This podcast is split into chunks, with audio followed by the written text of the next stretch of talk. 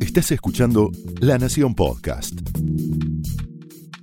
A continuación, el análisis político de Carlos Pañi en Odisea Argentina.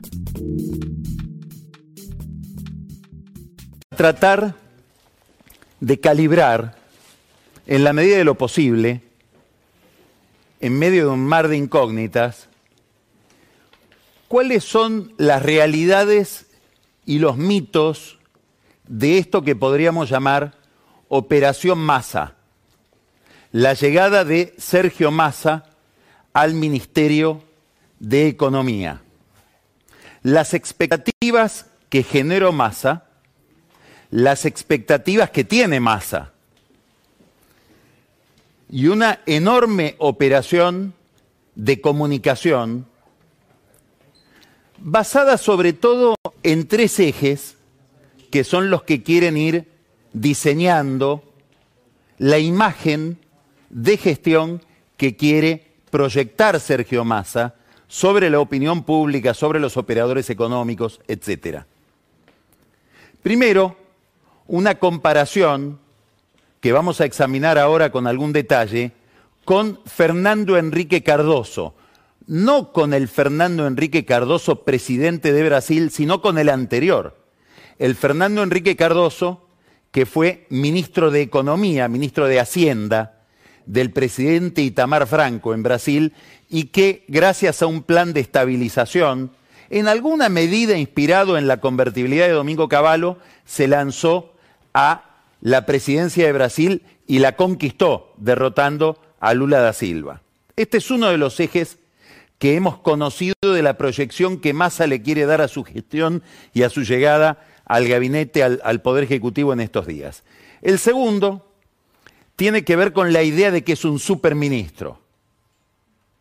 Parece haber algo como subliminal en esa idea, y es que queda una impresión, algo así como que Massa ha asumido ahora la presidencia de la nación.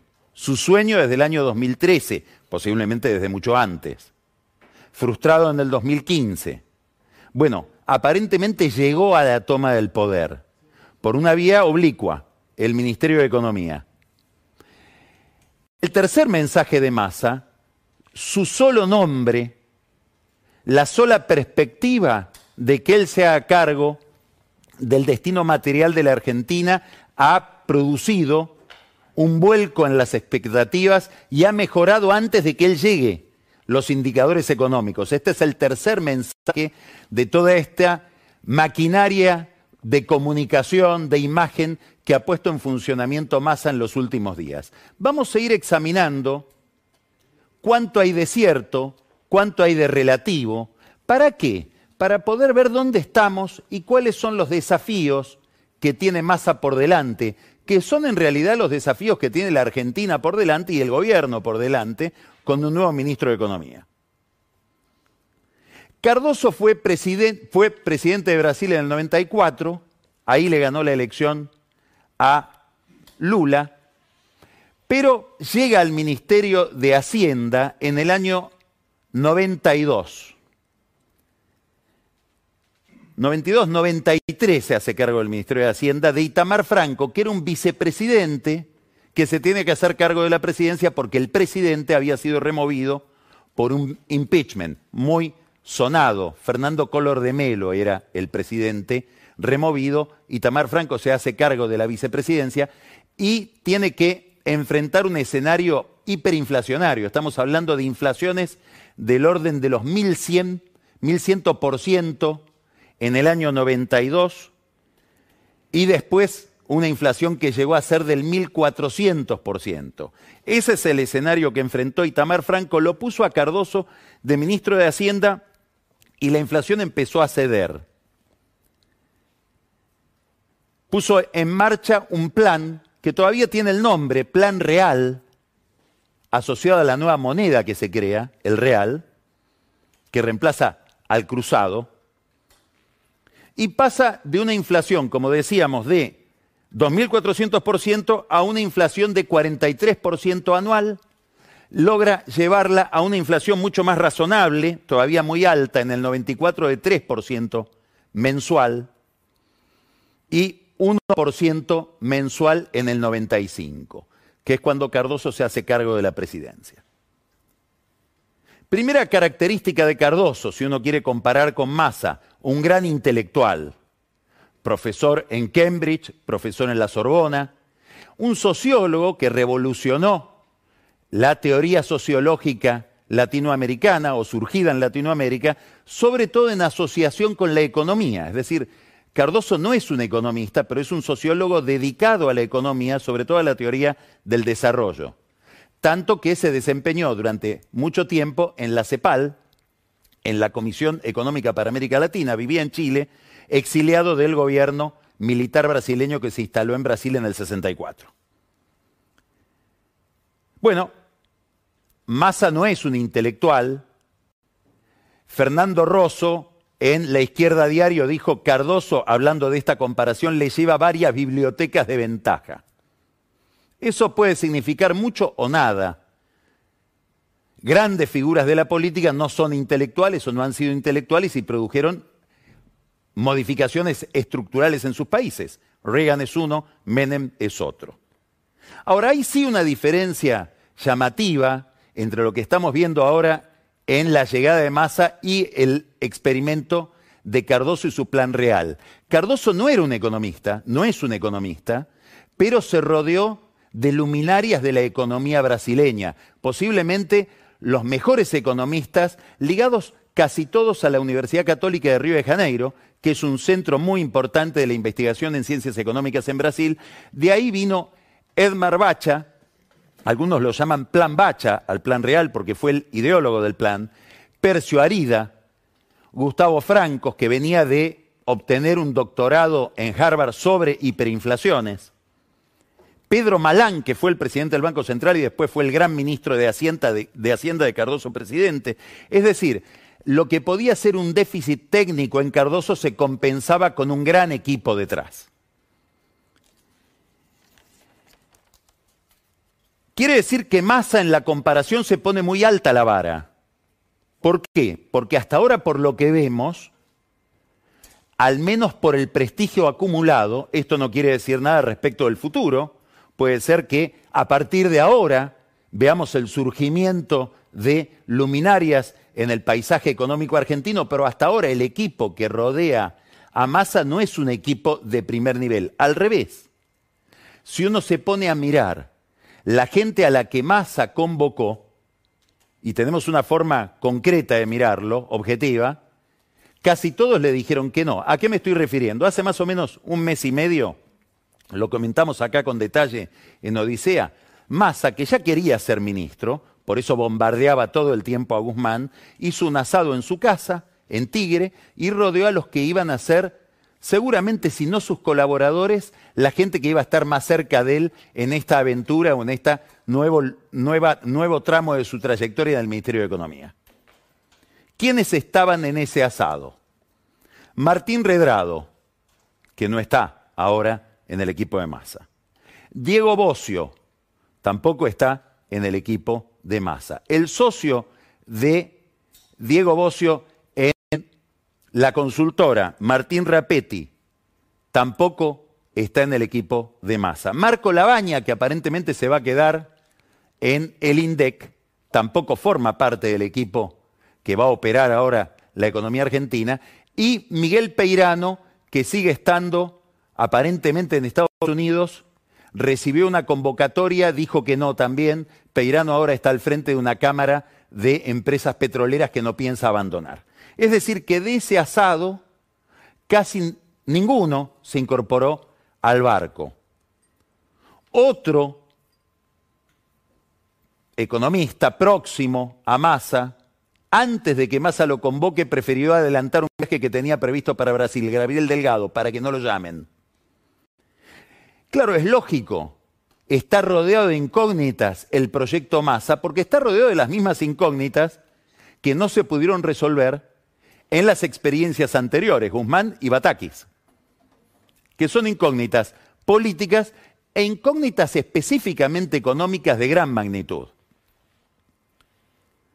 ¿Qué es lo que sabemos hasta ahora del equipo que va a rodear a este político no economista que es Massa.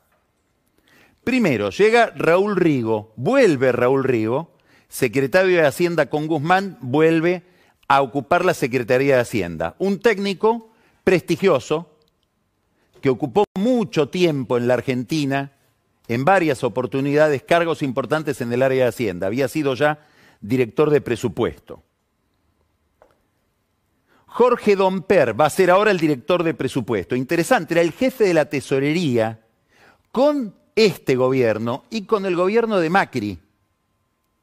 ¿Quién es Domper? Ese o fue el encargado de firmar y convalidar todos los desembolsos del, comillas, maldito crédito que le dio el fondo a Macri. Es decir, que cuando el gobierno de Alberto Fernández fue a iniciar una causa judicial contra los funcionarios del gobierno de Macri, estaba en realidad poniendo en tela de juicio la corrección con que Don Per, como jefe de la tesorería, había revisado todos esos desembolsos, el destino del dinero, etc. Ahora Don Per va a estar en el cargo de que tenía en otras gestiones Rigo, director de presupuesto. Matías Tombolini, que va a estar en comercio, en su momento tuvo relación con Horacio Rodríguez Larreta, ahora menos. Rigo, el secretario de Hacienda, sí, es gran amigo de Horacio Rodríguez Larreta. Aparentemente en temas de deuda va a estar, pero solamente presidiendo un consejo asesor Daniel Marx, que tuvo una relación de asesoramiento informal con Martín Guzmán durante el primer tramo en que se elaboraba la política económica del actual gobierno entre las primarias y las elecciones generales. También estuvo cerca Marx de Miguel Bain cuando Miguel Bain en el 2015 se sospechaba de economía de Daniel Joly si es que Joly llegaba a la presidencia. Eduardo Setti sigue en finanzas, en una materia clave, sigue el mismo colaborador de Batakis. Seti viene de una dinastía peronista. Ya su padre, Eduardo Seti, era un hombre muy importante en el mundo de los economistas que rodeaban a Antonio Cafiero.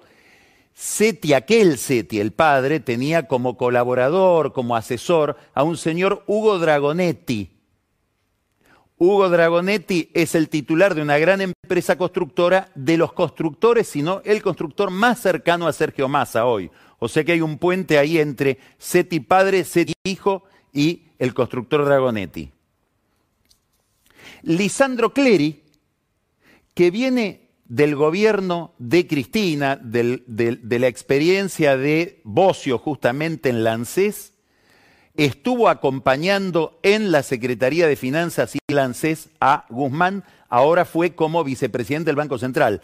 Le hubiera gustado a Massa ponerlo como presidente del Banco Central, ahora vamos a hablar de eso. Se dice, lamentablemente no lo pude verificar, pero se comenta que Clery, antes de aceptar el cargo de vicepresidente del Central, consultó a un amigo y aparentemente a alguien que a quien él sigue por su criterio, que es Carlos Melconian, que es un economista más ligado, diríamos, al PRO, más específicamente Horacio Rodríguez Larreta.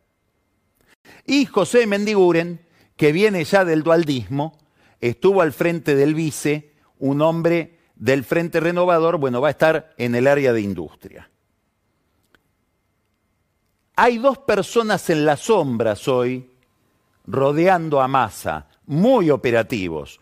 Uno aportándole sangre intelectual, Emanuel Álvarez Agis, a quien Cristina quiso como ministro de Economía y no consiguió, a pesar de que le pidió a su amigo Axel Kisilov que lo convoque. Álvarez Agis será el segundo de Kisilov en el gobierno de Cristina.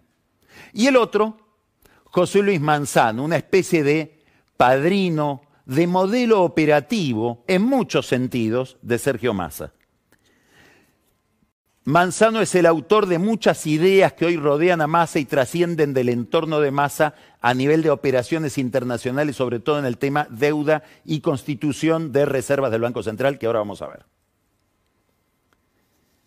Quiere decir que hay una distancia muy grande, no importa, entre Massa y Cardoso, también entre el equipo de Cardoso y el equipo de Massa. Esto no quiere decir que entre este elenco no aparezcan ahora o no se destape esto como un elenco que da vuelta a la Argentina, que es lo que se necesita. Para el nivel de problemas que tiene la economía argentina se necesita un giro copernicano en el rumbo de la economía. ¿Las expectativas cambiaron? Sí. ¿Por qué? Bueno, porque mucha gente con criterio lo ve a Massa como un gran profesional del poder, como un hombre ansioso por el poder. Vamos a poner una anécdota que se cuenta de la juventud de Massa. Dicen amigos de Massa que cuando él y su esposa, Malena Galvarini, que tiene la misma vocación de poder que él, tuvieron que elegir un lugar a donde vivir, hicieron una especie de recorrido por toda la zona norte para ver cuál era el lugar donde mejor carrera política y más rápida podían lograr. Y le dijeron, anda Tigre, que ahí está Ubieto, que tiene un partido vecinal y ahí no hay peronismo casi. Hacete cargo del peronismo Tigre y llegás. Y eligieron dónde vivir por la accesibilidad al poder. Bueno, y no se equivocaron tanto, porque le fue bastante bien en esa carrera, por lo menos hasta el año 2017, donde hubo una debacle que lo obligó a Massa, envuelto en llanto, a tener que entregarse de nuevo ante Cristina Kirchner. Pero digo, lo que hay en los que miran a Massa es, este tipo tiene tanta ambición de poder que la va a pelear. Esa es una apuesta más política, más personal que técnica. También ven, también ven, y por eso el cambio de expectativas, que esta es la última carta posiblemente que tenga este gobierno para evitar una catástrofe. ¿Esto qué quiere decir? Y que se van a tener que alinear o alinear posiblemente detrás de las decisiones que tome Massa y detrás de las negociaciones que haga Massa con factores externos que tienen que ver con la economía argentina. Es decir, no hay mucho margen para la resistencia o para la disidencia. Y esto después lo vamos a mirar bien cuando hablemos de Cristina Kirchner, que es la pregunta clave. Los que la odian, los que la desprecian, los que quieren que se vaya de la política, sobre todo en los mercados, cuando miran la escena de la administración económica dicen, ¿y Cristina qué piensa? O sea, sigue siendo la figura decisiva por su poder de veto. Ahora, estos son factores que tienen que ver más con la política que con las condiciones de masa como técnico de economía, con la confianza que puede inspirar masa a nivel técnico. Lo ayudaron, y acá da la impresión de que tiene suerte, algunos factores externos.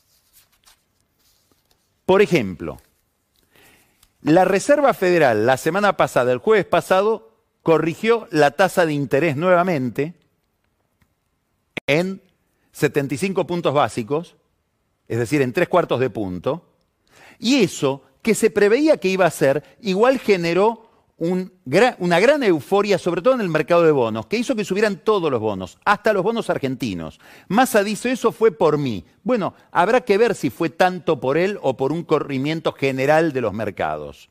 Ahora vamos a hablar de los bonos. El Banco Central subió también el mismo día la tasa de interés, que es algo que el Banco Central y el kirchnerismo se resisten a hacer. Es prácticamente incompatible con la visión de las cosas que tiene el kirchnerismo, hay que leer un texto excelente que publicó en su blog Domingo Cavallo analizando la forma en que, sobre todo Cristina Kirchner, mira la economía y dicen, ellos creen siempre que la economía se reanima por el consumo, por lo tanto hay que incentivar el consumo. Y una forma de incentivar el consumo es que a uno le queme la plata en las manos. ¿Cómo? Con lo que se llama tasa de interés real negativa, es decir, que el banco remunere los ahorros menos que la inflación, que no haya forma de defenderse de la inflación, entonces uno consume. Esa es una gran apuesta histórica del kirchnerismo. Ahora lo que frente a estos niveles de inflación tienen que dar vuelta el discurso o el enfoque y la tasa de interés, eso es lo que está pactado con el fondo, tiene que ser superior a la inflación. Y eso es recesivo, eso es contractivo. Y el Banco Central empezó a hacerlo más animadamente de lo que pretendía Martín Guzmán. Entonces, suben la tasa de las LELIX de 52 a 60, a 61 como piso, y sube correlativamente la remuneración de los bancos por los depósitos en pesos de la gente, que tiene un piso, los plazos fijos, de 81%. ¿Esto qué produce? Y esto es lo que pasó en el mercado. Que muchos operadores económicos ven que el Banco Central no devalúa a una tasa muy acelerada y que la tasa de interés en pesos está muy alta y vuelve lo que fue la fiesta del comienzo del gobierno de Macri, el carry trade. Se desprenden de posiciones en contado con liquidación en dólares, las ponen a tasa de interés en pesos, vuelven después a los dólares y se hace una diferencia que en ningún lugar del mundo es posible hacer en dólares. Esto también impulsó las cotizaciones paralelas del dólar hacia abajo, con independencia de masa. Pero masa dice, no, cayó el contado con liquidación por masa, porque yo estoy por llegar, porque llega el Mesías. Habrá que ver si esto es sensato o es suicida generar esas expectativas. Si uno mira el comportamiento del mercado accionario, también mejoraron las acciones, pero mire este, este gráfico. ¿Esto qué compara? Compara la acción del Banco de Galicia con la acción del Bradesco, del Banco Bradesco de Brasil. Esta es la fiesta de la que habla Massa. Esto es lo que, esta es la esta línea es la del Banco de Galicia, la línea descontinua es la del Bradesco, aparentemente se mueven juntas. Massa dice, esto fue por mí. Ahora, ¿qué impacto tiene Massa que produjo una suba extraordinaria de acciones brasileñas en Brasil? O en, estamos hablando de cotizaciones en Estados Unidos. Mire esta otra imagen. Petrobras, de nuevo, y Pampa Energía. De nuevo, igualito. ¿Qué pasó? ¿Es un fenómeno local por masa o es un fenómeno regional? Por el ambiente económico en general, por el contexto económico que tiene que ver con justamente el tema energético, los movimientos de la tasa de interés en Estados Unidos, etcétera, etcétera. Bueno, esto es para ir desajeando un poco la euforia con, con la que Massa se ve a sí mismo, o la euforia que quiere provocar él por su llegada. Ahora vamos a otras comparaciones, que estas sí nos permiten calibrar bien dónde estamos parados. Y son estas, la cotización del dólar. Estamos comparando el dólar que dejó Guzmán el último día de gestión con el dólar de hoy.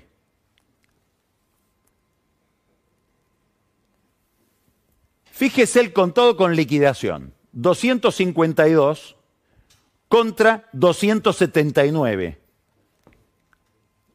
Mire el dólar MEP. 247 contra 272. ¿Qué quiere decir? Que estamos mucho mejor que con la corrida de Batakis, pero bastante peor que con la situación que dejó Guzmán. Quiere decir que la idea de que llega un político decidido al que no sabemos Alberto Fernández, después vamos a hablar de eso, pero Cristina Kirchner aparentemente respalda más, no tiene frente a Massa los resquemores, inclusive el sentimiento de una especie de insubordinación o falta de respeto que le provocaba Guzmán. Pero entre Guzmán y Massa, hoy por hoy, va ganando Guzmán.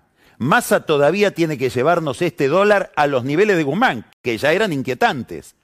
Es decir, es cierto que hay un cambio de expectativas respecto de una corrida de pánico que puso el Blue en 340. Mire esto otro. ¿Qué es esto? Esto es la tasa de los bonos. Es cierto, bajó el riesgo país. ¿Respecto de qué? De Batakis, Esto es lo que dejó Guzmán. 40,39 para el bono, un bono del 29. Del 30, 37,67. Hoy, 41,28. Si la tasa sube, quiere decir que el precio bajó. Es más riesgoso tener este bono hoy que tenerlo cuando estaba Guzmán. Quiere decir que el riesgo país, desde la situación de Guzmán a la situación post-Batakis, subió. Bajó respecto del peor momento de Batakis. ¿Esto qué quiere decir? ¿Que Massa hizo subir el riesgo país? No, pero que parte de una situación más complicada y que el solo nombre de Massa no alinea a los mercados, no los pone de rodillas. Acá hay que desagregar la autoestima de Massa de lo que los operadores económicos están esperando. ¿Y por qué? Y porque las incógnitas siguen estando. Entonces acá conviene mirar la comparación con Cardoso. No sabemos si Massa conoce cómo fue la historia de Brasil con Cardoso y el Plan Real.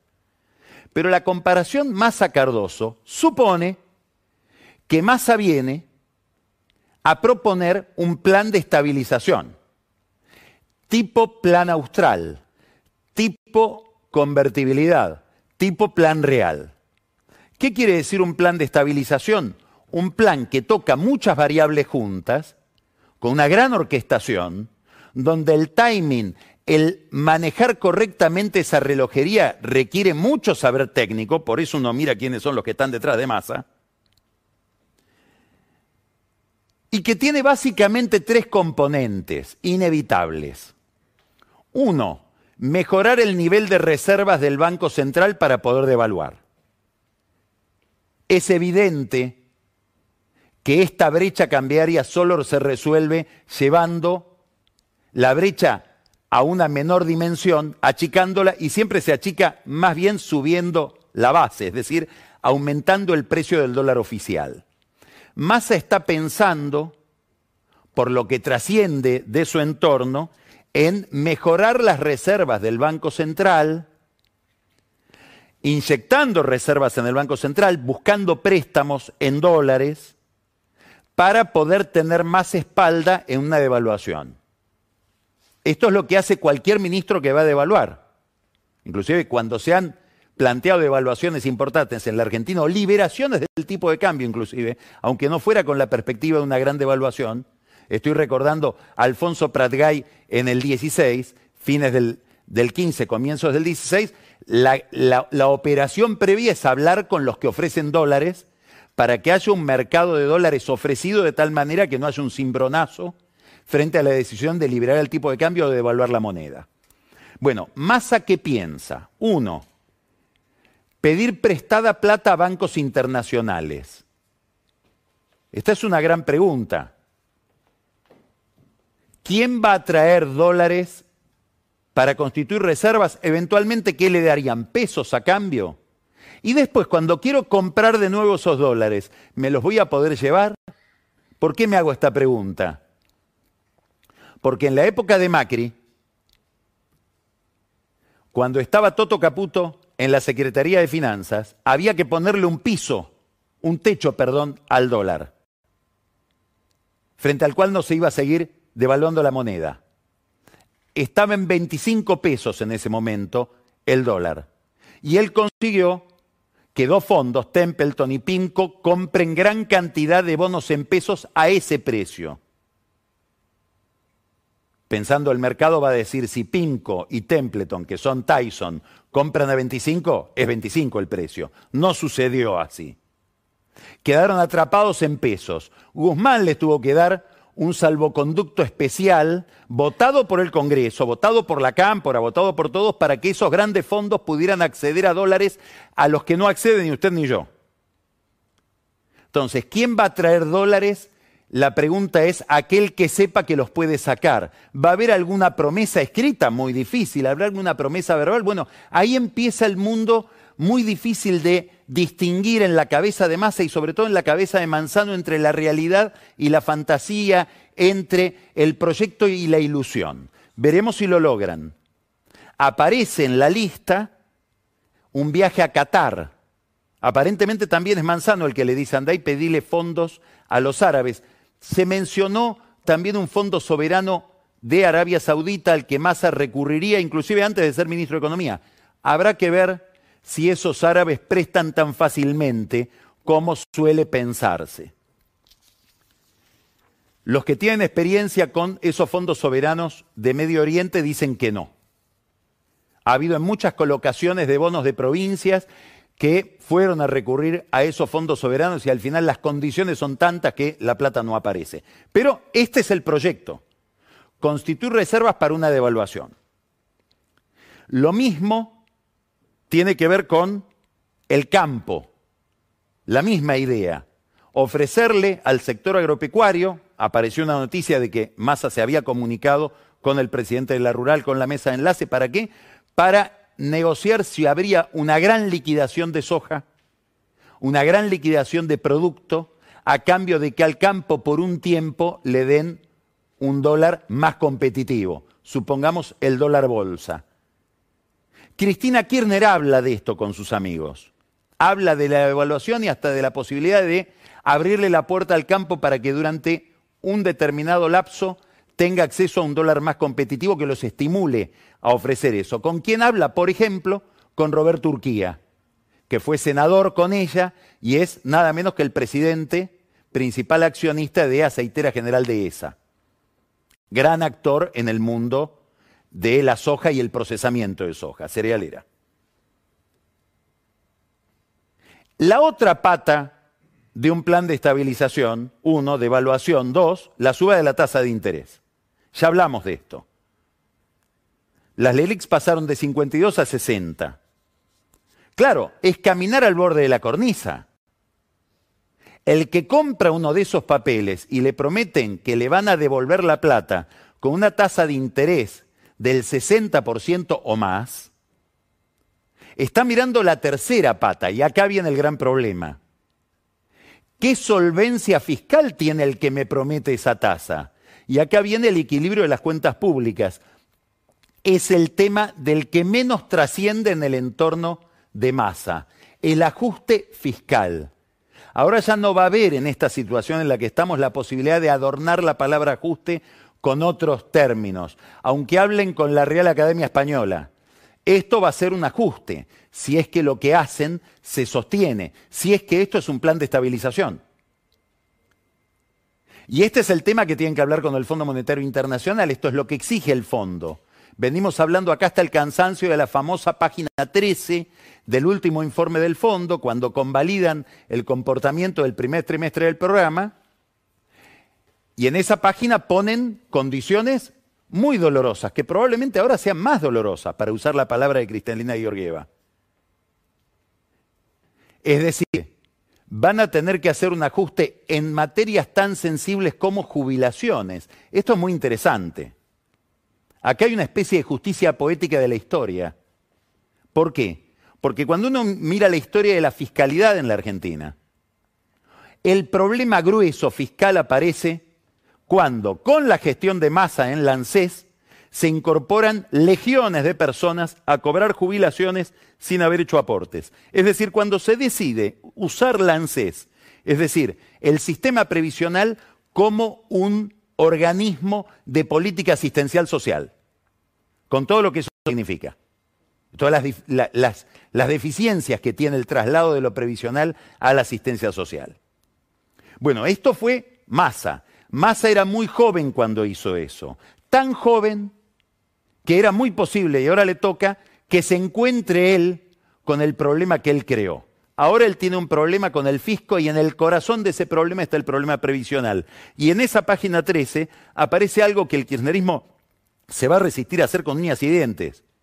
Una reforma previsional. Es más, en esa página piden la licuación de las jubilaciones. Es decir, que la inflación haga que los jubilados ganen menos. Así dicho.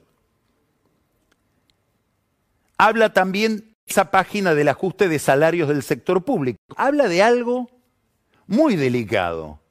Ajustar, restringir los giros discrecionales a provincia. Eso para los gobernadores que pedían que Alberto Fernández tome decisiones. Un día Alberto Fernández les va a tener que decir, si yo tomo decisiones en serio, voy contra ustedes. ¿Están dispuestos? Nadie está dispuesto. Y el aumento de tarifas en los servicios públicos, que probablemente con estos números de hoy tenga que ser más dramático que el que planteó el Fondo Monetario Internacional en su momento con Guzmán. ¿Por qué es tan importante esto? Porque en este punto tenemos que mirar dos preguntas. La primera es la que nos venimos haciendo desde todos estos meses. ¿Hasta dónde el kirchnerismo está dispuesto a llevar adelante un ajuste fiscal? Lo voy a traducir en estos términos. ¿Cuánto miedo tiene que tener Cristina Kirchner al descalabro para autorizar un ajuste neoliberal, para ponerlo en palabras desagradables? La otra pregunta se inaugura ahora. ¿Quién es Massa? Como quién es Massa. Claro, Massa es, como dicen tantos cronistas, un pragmático, tantos analistas económicos dicen, llegó un pragmático.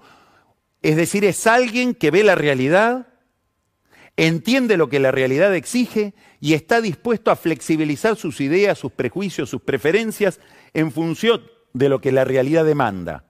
Es decir, alguien que no es dogmático, o es un oportunista. Un oportunista es, algo distinto de un pragmático. Un oportunista es alguien que quiere quedar siempre bien parado. Es decir, que consagra o sacraliza la oportunidad y el sacar ventaja. ¿Cuál de los dos es masa? ¿Es un pragmático o es un oportunista? Lo vamos a saber ahora. Lo vamos a saber a partir de esta experiencia en que vemos un nuevo masa. ¿Por qué un nuevo masa? Porque vamos a ver por primera vez un Massa que tiene que dar malas noticias. Nunca lo vimos en ese rol. Aquí aparece el problema político entonces. Ya dijimos que Massa mira esto como una oportunidad. ¿Por qué? Porque de la experiencia Cardoso no le importa tanto la ideología o la técnica del plan real, tampoco le importa la calidad del elenco de Cardoso. Lo que le importa, lo que lo fascina, lo que lo atrae, es que Cardoso llegó a presidente. Y él dice, si yo doy vuelta el, rumbo de este gobierno, si me transformo en el salvador de la gestión Fernández, que es una gestión que desde el punto de vista económico está naufragando, me transformo en el candidato inevitable, como le gustaba decir a Dualde, del peronismo para el 2023. Va a ver que si uno revisa bien, mira con lupa, lo que vamos a ver, no la semana que viene, pero dentro de 15 días, es que Massa disimuladamente empieza a armar en el conurbano. No va a esperar, es ansioso. Va a empezar a armar su candidatura, apalancado en lo que él cree va a ser su éxito. Después vamos a ver qué es un éxito en este panorama que estamos viendo. Esto es un mensaje para los intendentes del conurbano que lo, menospreciaron mucho. Lo castigaron. ¿Por qué? Y por la alianza que Massa hizo en su momento con María Eugenia Vidal, a la que le dio un gran respaldo en la provincia de Buenos Aires. Tal vez no correspondido en aquel momento. Pero Martín Insaurralde, que no es amigo de Massa, que es el otro socio de Máximo Kirchner en la política bonaerense, tuvo que emitir un tuit diciendo necesitamos a Massa ministro de Economía. Uno a cero para Massa. Ahora, volvemos a la pregunta de siempre. El frente de todos, Cristina, ¿qué tolerancia tiene a un ajuste, a las malas noticias?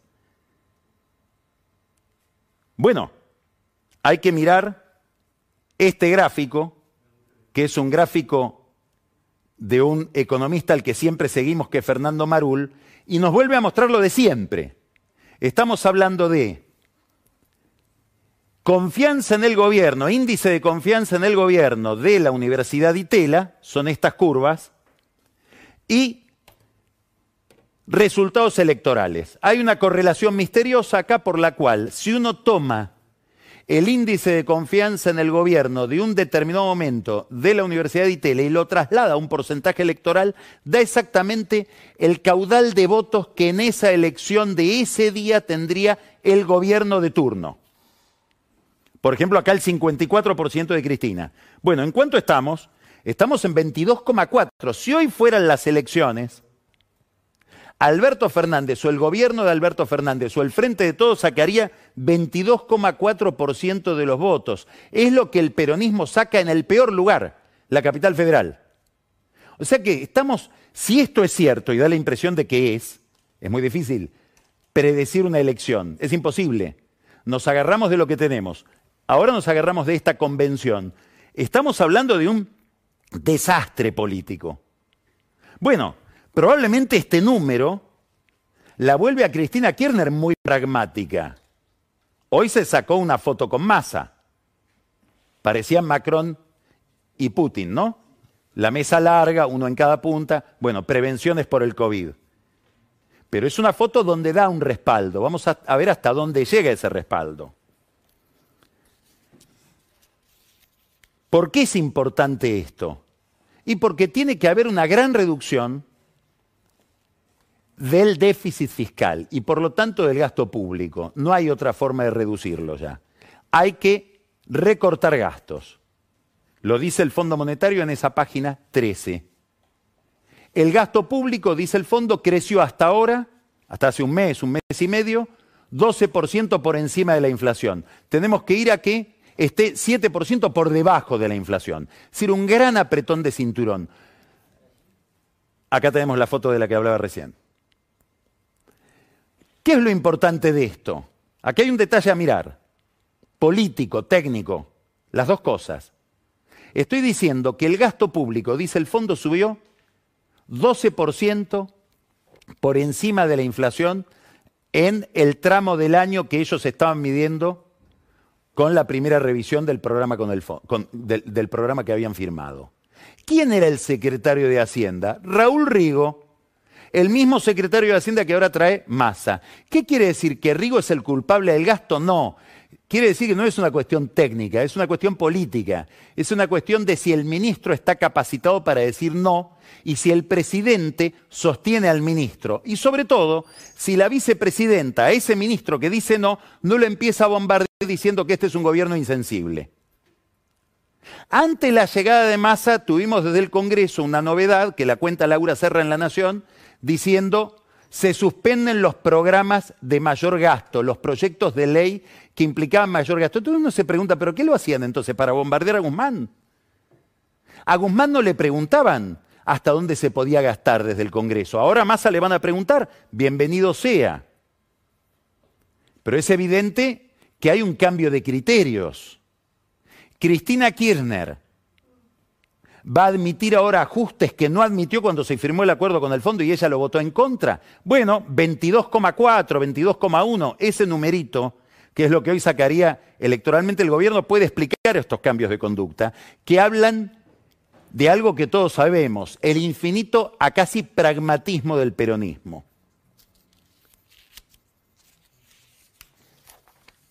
Ahora, hoy hubo foto de masa con Cristina.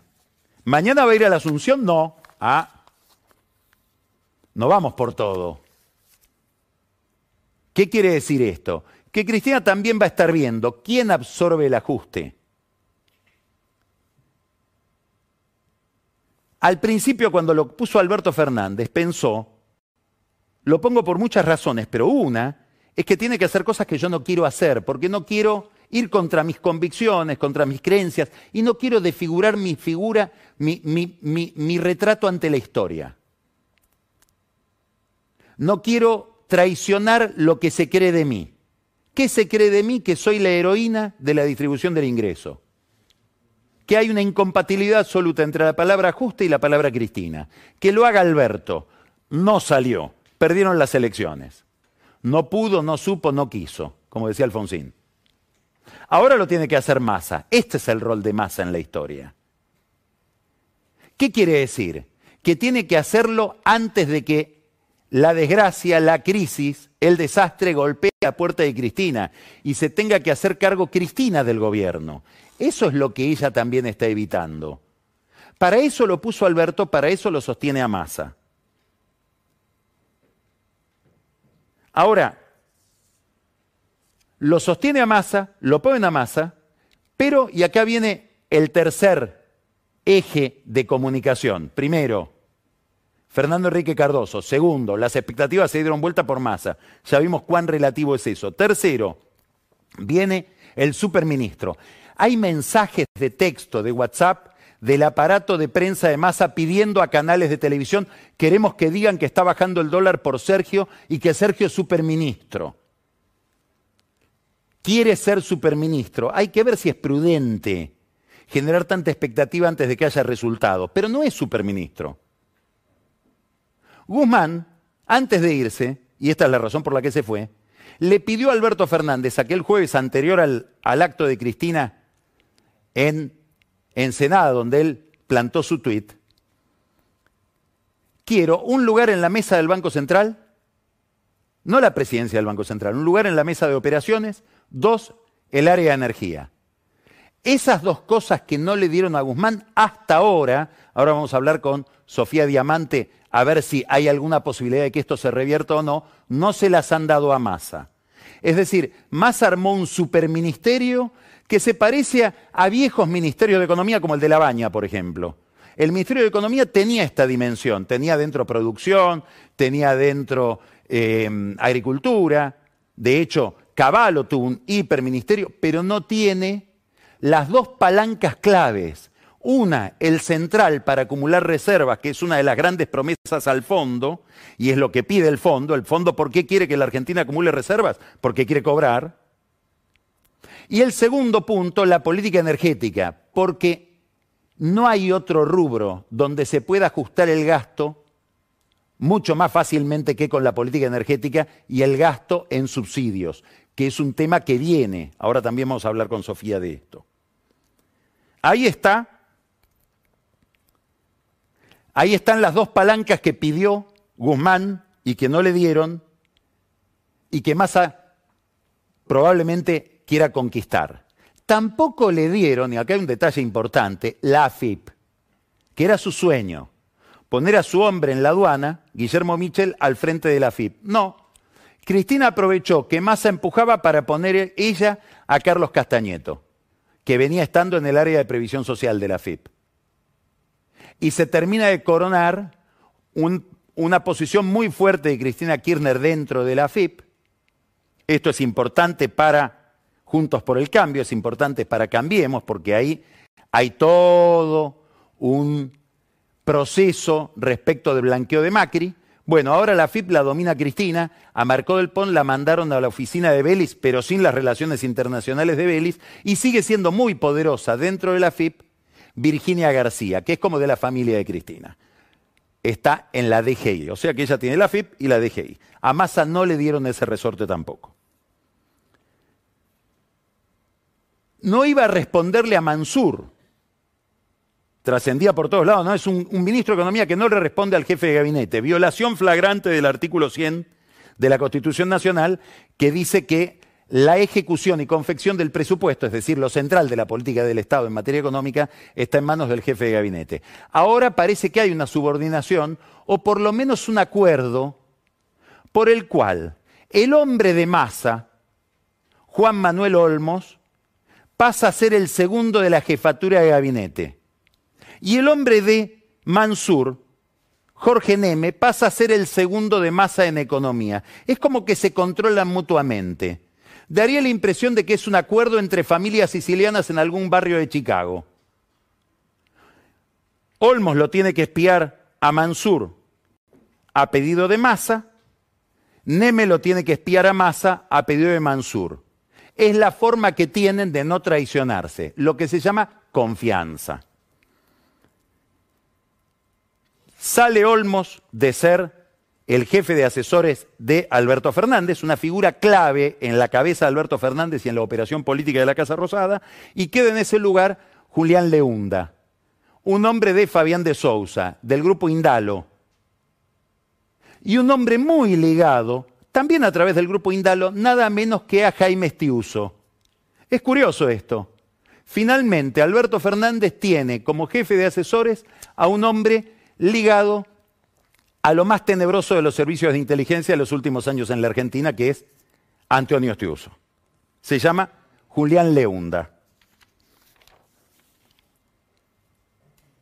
Fernández, nadie habla ya de Fernández, es como que se hubiera ido.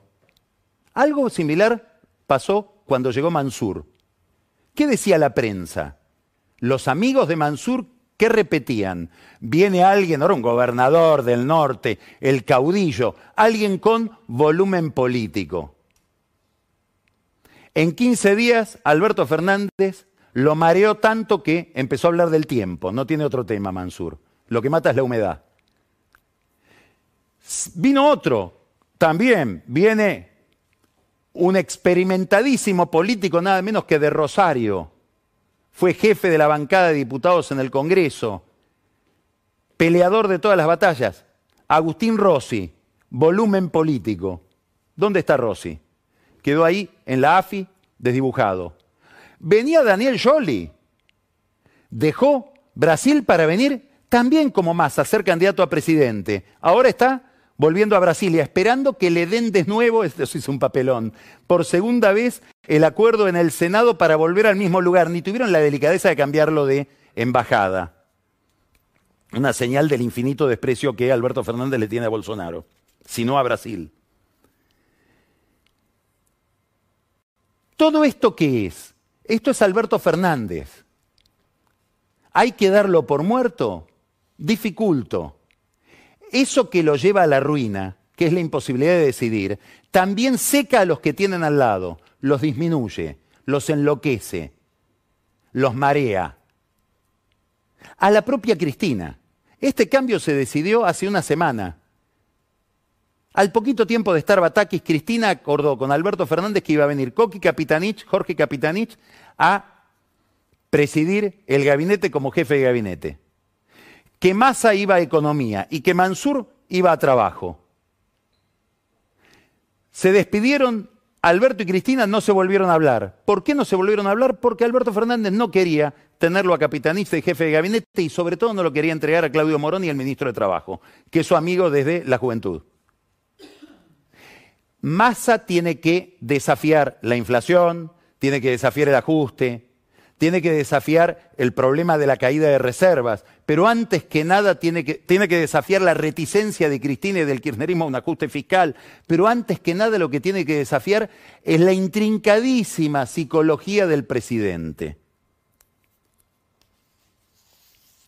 En el año 24, el gran Ortega y Gasset recibió una carta de un joven un estudiante de filosofía. Y él contestó con un texto público que se publicó en el 24 a esa carta del joven argentino estudiante de filosofía. Es interesantísimo leer esa carta pensando en masa. Ortega dice, la impresión que una generación nueva produce solo es por completo favorable cuando suscita estas dos cosas, esperanza y confianza. La juventud argentina que conozco me inspira, ¿por qué no decirlo? Más esperanza que confianza. Es imposible hacer nada importante en el mundo si no se reúne esta pareja de calidades, fuerza y disciplina. La nueva generación goza de una espléndida dosis de fuerza vital, condición primera de toda empresa histórica. Por eso espero en ella. Pero a la vez sospecho que carece por completo de disciplina interna, sin la cual la fuerza se desagrega y se volatiliza. Por eso desconfío de ella. No basta curiosidad para ir hacia las cosas. Hace falta rigor mental para hacerse dueño de ellas. 1924, Ortega, hablando de la juventud argentina. En las revistas y libros jóvenes que me llegan de la Argentina encuentro, respetando algunas excepciones, demasiado énfasis y poca precisión. ¿Cómo confiar en gente enfática? Nada urge tanto en Sudamérica como una general estrangulación del énfasis. Hay que ir a las cosas. Hay que ir a las cosas sin más. Este es el Ortega del 24. Muchos años después cifraría este consejo en argentinos a las cosas. Esto fue el análisis político de Carlos Pañi en Odisea Argentina, un podcast exclusivo de La Nación. Escucha todos los programas de La Nación Podcast en www.lanacion.com.ar. Suscríbete para no perderte ningún episodio. Estamos en Spotify, Apple Podcast, Google Podcast y en tu reproductor de podcast favorito. Seguí escuchando La Nación Podcast.